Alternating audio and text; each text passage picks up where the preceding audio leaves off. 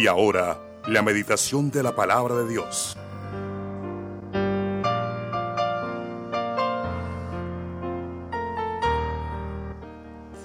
Hemos tocado diversos temas. Hemos estado hablando también de la esperanza. La esperanza que no produce vergüenza es la esperanza que nosotros ponemos en el Señor. Las demás esperanzas pueden de pronto producirnos vergüenza o nos dejan en vergüenza porque a veces ponemos la esperanza donde no debemos ponerla. El título para esta mañana es Esperanza para el matrimonio y eh, está seguido de una, de una frase que dice sentimientos que revelan que la, que la construcción está en peligro. Hay cosas que son evidentes y, uno las logra interpretar a veces sin ser adivino, sin ser profeta, sin pedir revelación del Espíritu Santo, simplemente usted y yo las interpretamos y debemos, debemos interpretarlas. Dice el Salmo 19, versículos 12 al 14, ¿quién podrá entender sus propios errores? Y el salmista oraba de esta manera porque a veces hay cosas que se nos quedan ocultas cuando le pedimos perdón al Señor. ¿Quién? ¿Quién? Y la pregunta es ¿quién? ¿Quién de los seres humanos?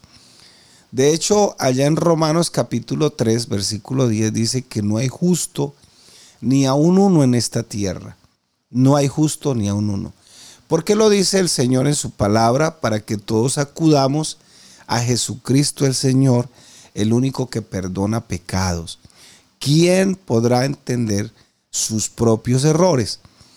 Líbrame de los que me son ocultos. O sea, Señor, yo, yo debo tener algo por allá. El mismo salmista David, escribiendo en el Salmo 130, dice, Señor, mira a ver si en mí, o sea, pásame el escáner, haga un examen, Señor, por favor, y revise a ver si en mí hay espíritu de iniquidad y, si usted mira en el contexto que se está diciendo el Salmo 139, el salmista, que en este caso era David, se estaba preparando para salir a una batalla, pero él necesitaba que el Señor lo examinara. Bueno, en esta mañana pidámosle a Dios que examine nuestra vida si todavía hay cosa o espíritu de perversidad, dice, dice el salmista.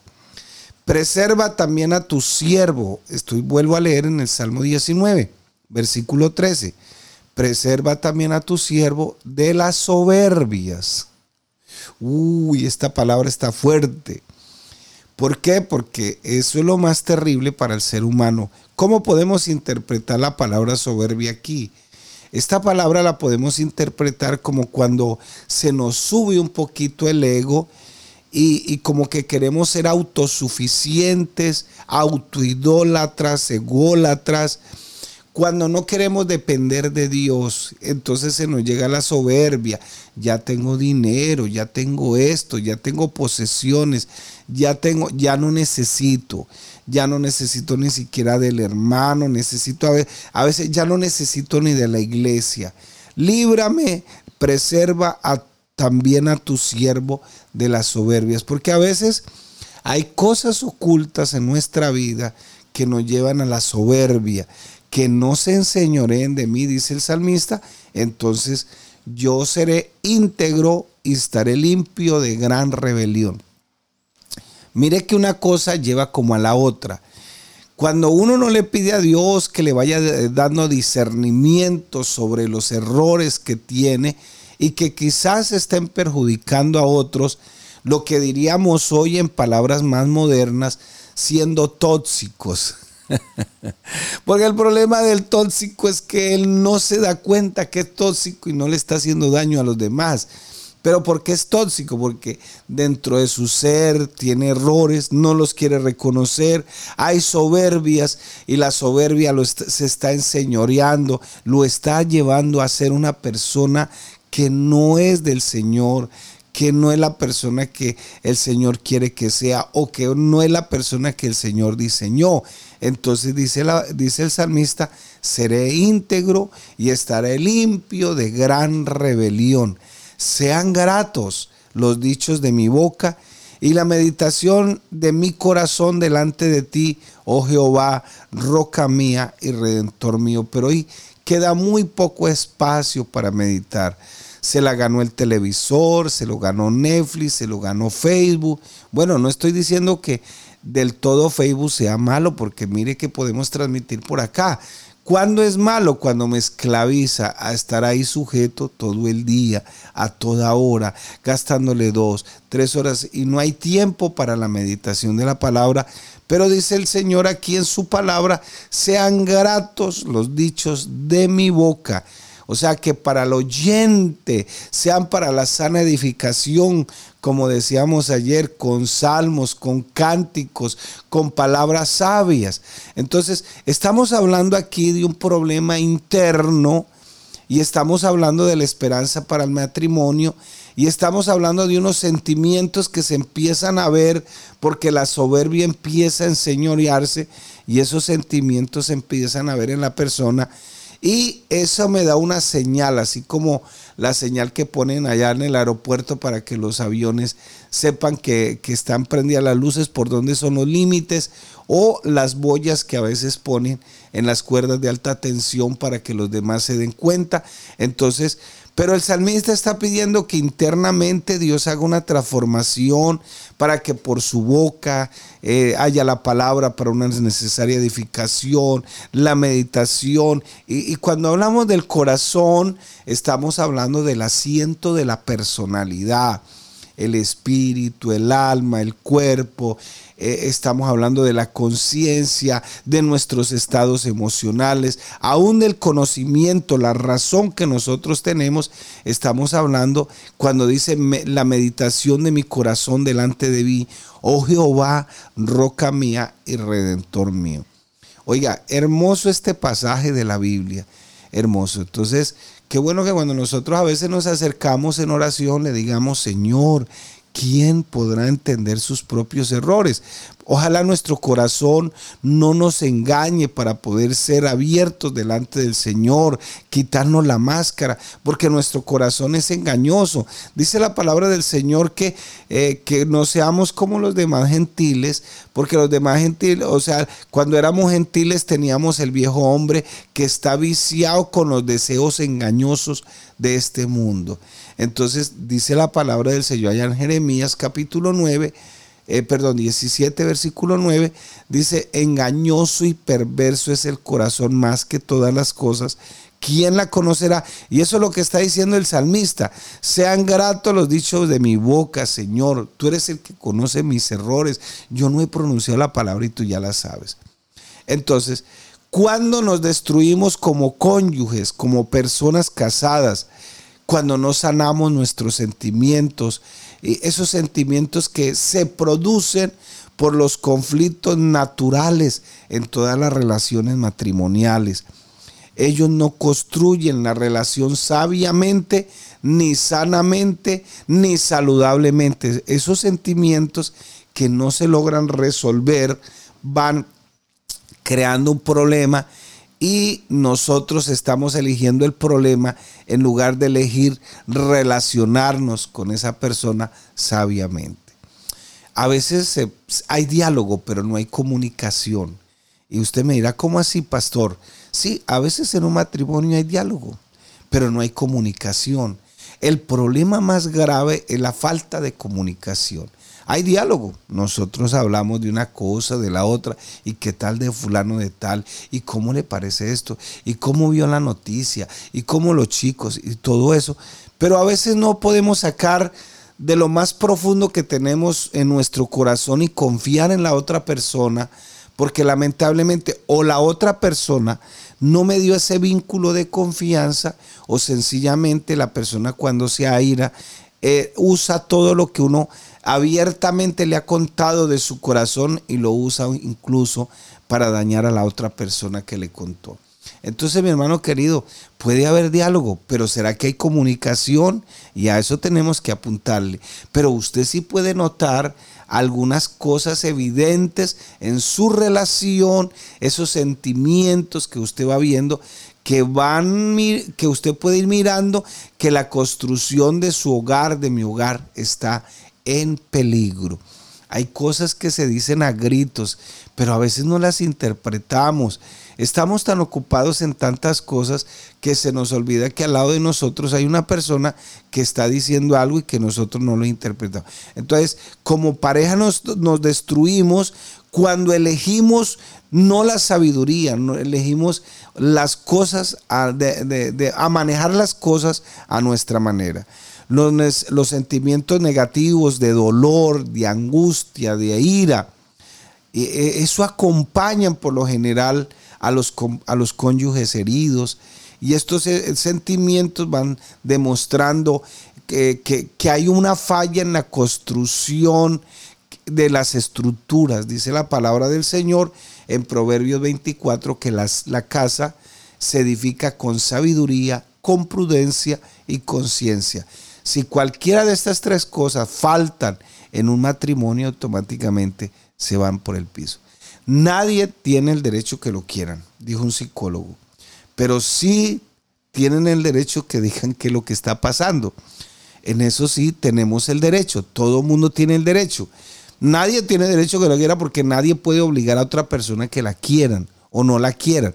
Pero sí tenemos el derecho o tienen el derecho, tenemos el derecho de que nos digan qué es lo que está ocurriendo. Es por eso que es esencial en esa relación conyugal hacer un análisis de todos los sentimientos que van acompañando esa relación matrimonial, los sentimientos, las actitudes, en ocasiones en un matrimonio y que de hecho pasa por todos los matrimonios eh, y que pasan por momentos difíciles, pero eh, van mostrando, algunos se convierten en permanentes y deben ser atendidos urgentemente para que tengamos esa relación matrimonial. De hecho, usted mismo, no es porque el otro a veces me le esté produciendo, sino yo mismo a veces produzco. A veces me vuelvo tóxico sin querer. Cambios hormonales, cambios de, de, manera de ver las cosas y me voy volviendo tóxico. Todo me fastidia, todo me incomoda, por todo me quejo. Ya ni siquiera el culto me satisface lo vivo criticando, me, me vuelvo hipercrítico, etcétera, etcétera. Entonces, hermano querido, si hay sentimientos que van mostrando esas cosas que revelan que la construcción de su vida matrimonial está en peligro. Volvemos al Salmo. ¿Quién entenderá sus propios errores? Y si usted no los entiende, pero usted si, de pronto siente que le está haciendo más daño a los demás, por favor pídale al Señor que le muestre y que vaya corrigiendo. Me encanta lo que predicamos ayer en el texto de, de eh, Efesios capítulo 4, desde el versículo 17 hasta terminar. Me encanta porque ahí está hablando de la iglesia, la unidad de un cuerpo, de una familia de, unas relaciones interpersonales. Y, habla de algunas palabras como eh, no, hable palabras corrompidas, no, hable las que no, sean necesarias para la necesaria edificación. ¿Qué más dice? Por favor, no, puede salírsele la ira, pero por favor no peque. No permita que pase el tiempo, eso es lo que dice el Señor, y que la ira se, se, vaya apoderando y le dé lugar al diablo. ¿Qué otras cosas? No mintáis, habla siempre la verdad, dice, porque si estas cosas no se practican, sobre todo en la parte que dice que ninguna palabra corrompida salga de vuestra boca, viene, eh, viene como para concluir porque eh, no contristéis el Espíritu Santo, o sea, el Espíritu Santo se pone triste cuando chismeamos, cuando decimos palabras deshonestas, cuando nosotros eh, elegimos no vivir sabiamente. Entonces los sentimientos negativos de dolor por lo general acompañan a esa persona que está resentida, que tiene problemas, angustia, ira. Ah, y eso va acompañado, heridas, sentimientos que demuestran que algo está pasando. Y ojalá, hermano, que si no es para tanto, si no es para tanto, y, yo quiero como resaltar algo aquí en esta mañana, y es que las damas Dios las diseñó de una manera y los caballeros Dios los diseñó de otra manera. E, el, el hombre es más relajado. Usted discute con su marido y, y a la hora él está hablando, pero usted no ¿Por qué? Porque es que usted guarda, guarda y guarda. Por eso usted analizará y haga un análisis de vida. Usted analizará que, a una mujer le cuesta más trabajo cuando queda viuda casarse de nuevo. Porque es que ella le pone incluso un altar al, al finado un altar porque le cuesta trabajo sacar. Cambio, usted discute con su marido y su marido al rato le está hablando, no hay problema, él no tiene problemas pero usted sí.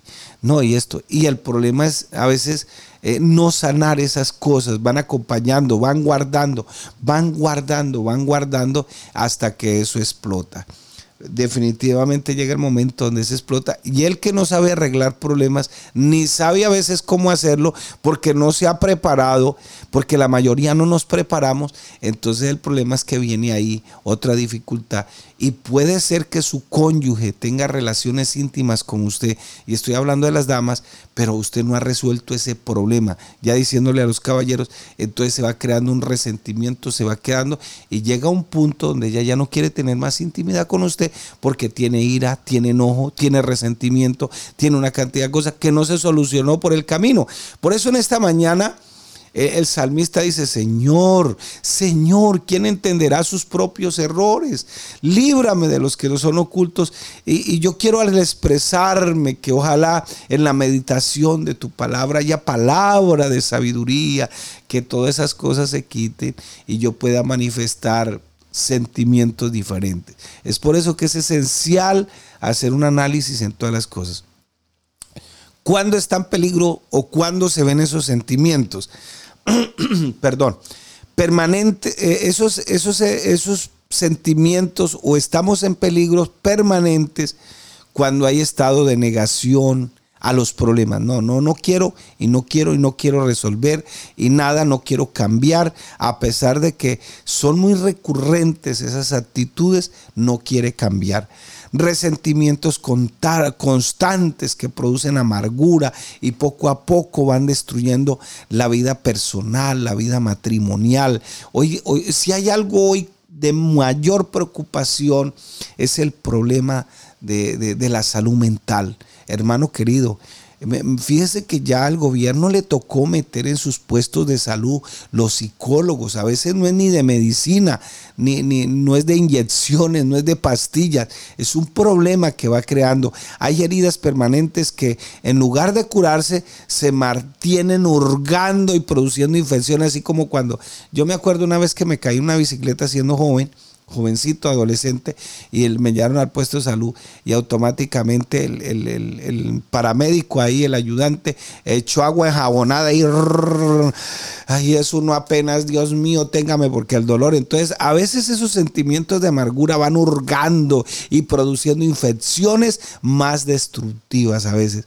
Entonces, estados de ánimos permanentes, producto de enfermedades, de cambios hormonales, eh, y a veces son normales en las enfermedades, pero si no son manejados con sabiduría, van afectando poco a poco esa relación matrimonial. Estamos hablando de esos sentimientos que se van viendo y que van afectando y que nos van dando como esos indicativos de que todo está en peligro. Ojo con eso. Ojo con eso, no necesita ser adivino, no necesita consultar a nadie. La mayoría ahora acude a los brujos porque necesitan resolver su problema. Entonces, no, no, no, no, no, no. Hermano querido, yo creo que el Señor tiene una palabra de sabiduría siempre, siempre. De ahí que dice que la casa se construye con sabiduría, con prudencia y conciencia. Usted sabe que la sabiduría, el temor al Señor, el potencial que Dios me da para ver las cosas como Dios la ve. ¿Qué es la prudencia? Pues saber las cosas de antemano. ¿Y cómo yo sé las cosas de antemano? Pues por su bendita palabra. Hay que memorizarla, hay que aprenderla, hay que ir al culto. Ah, en la única parte donde me dan a mí cursos de sabiduría es en el culto. Allá yo voy todos los martes, todos los jueves. Mi, matrimonio a veces está glu, glu, glu, glu, está a punto de hundirse, pero yo no voy a recibir un curso de sabiduría. A veces no voy a un, el pastor programó una semana de familia y, y bueno, es una semana donde hay una temática y todo eso, pero yo no voy. O sea, Dios quiere decirme qué es lo que está pasando, pero a mí no me interesa. Entonces, el mal manejo a veces eh, que son evidentes del pecado del pasado, el no realizar confrontación, el perdón, el arrepentimiento de forma bíblica y con la ayuda a veces del pastor, de un consejero, los cónyuges seguirán viviendo hechos discutiendo, maltratándose. A veces la, ella, ella antes de llegar al Señor decidió perdonarle alguna infidelidad, pero no sanó todo eso y entonces eso sigue así y sigue así y sigue así y eso va haciendo un daño terrible. Si usted decidió perdonarlo, pues lógico que tendrá que hacer algo para que ese recuerdo no vuelva. Se, va a herirse, claro que va a herirse. Y más en una dama que todo eso se va guardando y, no digo nada de los caballeros porque ellos también a veces se vuelven tóxicos. Entonces cualquier cosa empiezan, cualquier cosa. Piden perdón pero no saben cómo manejar eso. Sentimientos de soledad, eh, por el pobre involucramiento en el trabajo, por no pasar de tiempo de calidad con su cónyuge, para no apoyarse mutuamente, sentimientos de rechazo, desprecio, a veces por sentirse ignorado, incomprendido, y todo eso se va notando y va ocasionando. Y si estamos hablando de la esperanza, por eso la esperanza a veces se va terminando, se va acabando. Si los cónyuges experimentan sentimientos regularmente, su relación está en peligro. Y puede haber diálogo, vuelvo y le repito, pero si no hay comunicación, las cosas están graves. Vea, hermano, no es pecado buscar un psicoterapeuta, no es pecado buscar ayuda profesional. Hermano, aquí hay que hacerle como, como Dios nos ayude, hay que hacerle. Claro, hay que tener cuidado en el sentido de que a veces los psicoterapeutas, como son bien mundanos, pues a veces mandan a meter pornografía, eh, que todas esas cosas, y en eso sí hay que advertirles, pero ellos pueden ayudar mucho. Los sentimientos que provocan decepción, errores que se, que se van produciendo continuamente, ofuscación y todas esas cosas deben ir siendo enfrentadas. Los pequeños errores que se confrontan, que no, que no se confrontan, perdón, se van acumulando poco a poco. Eso produce resentimiento, amargura. Entonces, todas esas son las causas de la destrucción matrimonial tanto en los cristianos como en los no cristianos. Aquí nadie se salva y generalmente son razones fuertes, poderosas, son cosas sutiles y, hasta insidiosas, se van metiendo ahí por la endija, poquito a poco. Generalmente a veces no son pecados grandes, pero que esos pecados pequeños, con, el, con ayuda de Dios, con el perdón, con la restauración, eh, cuando no se va dándole solución a todos, todo se vuelve inútil y van escapando a veces de todas esas cosas, pero están dejando las cosas sin terminar. Esas pequeñas termitas, comegenes, van afectando directamente a, las personas y, y nos van haciendo daño y vamos tomando actitudes inadecuadas. Y lo triste es que somos nosotros mismos los que permitimos que esto en este proceso ocurra. Por eso, mi hermano querido, la palabra, este Salmo 19 es hermoso. Los cielos cuentan la gloria de Dios, el firmamento, todo, todo. Pero empieza el Señor en una partecita y Señor, ¿y quién conoce sus propios errores? Por favor, Señor, líbrame de los que me son ocultos. A veces no le pedimos al Señor. Y si, y, si, si no le pedimos que nos libre, mucho menos nos vamos, vamos a pedirle al Señor que confrontemos lo que está pasando.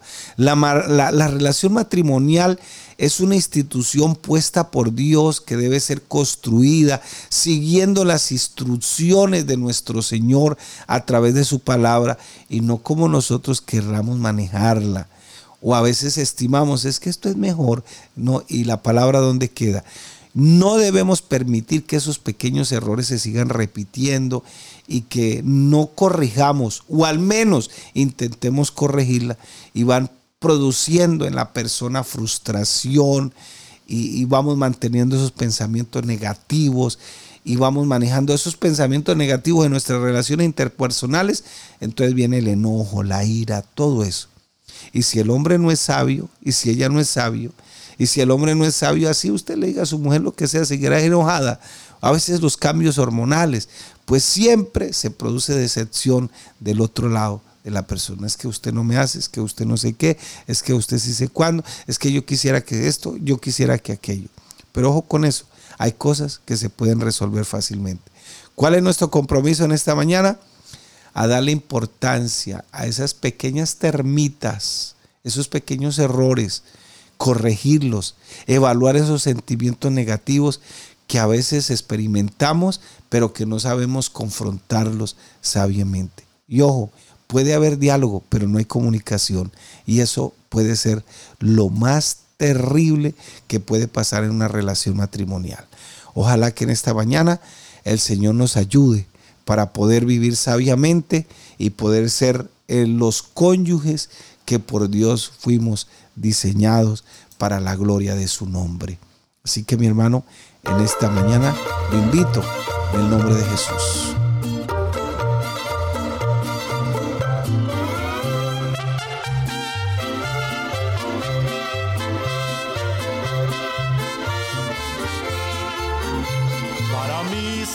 Cristiano qué bonito, pues se siente en el alma una paz, una paz que no puedo explicarla y que el mundo jamás puede dar.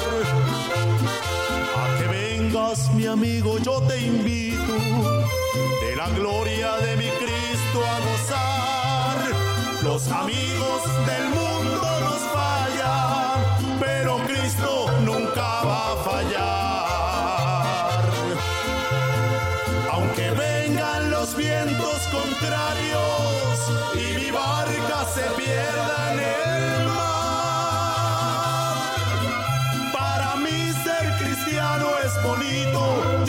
yo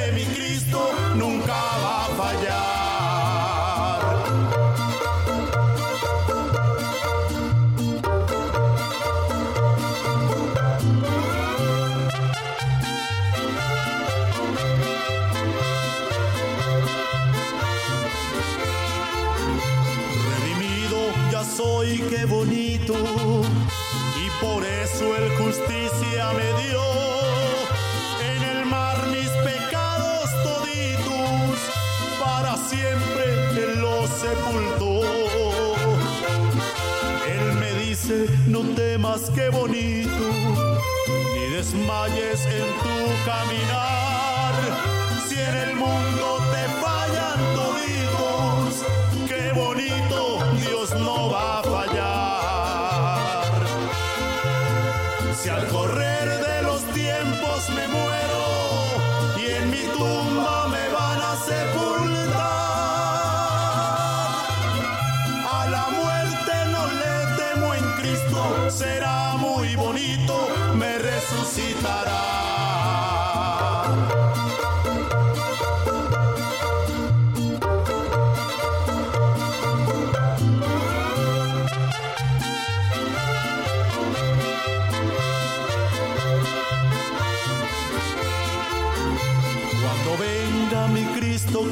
en las nubes le veremos volver, cruzaremos aquel infinito, un encuentro tendremos con Él.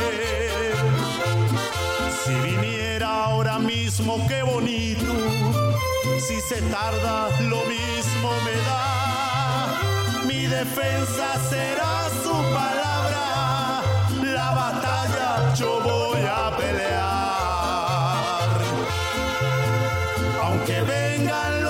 vientos contrarios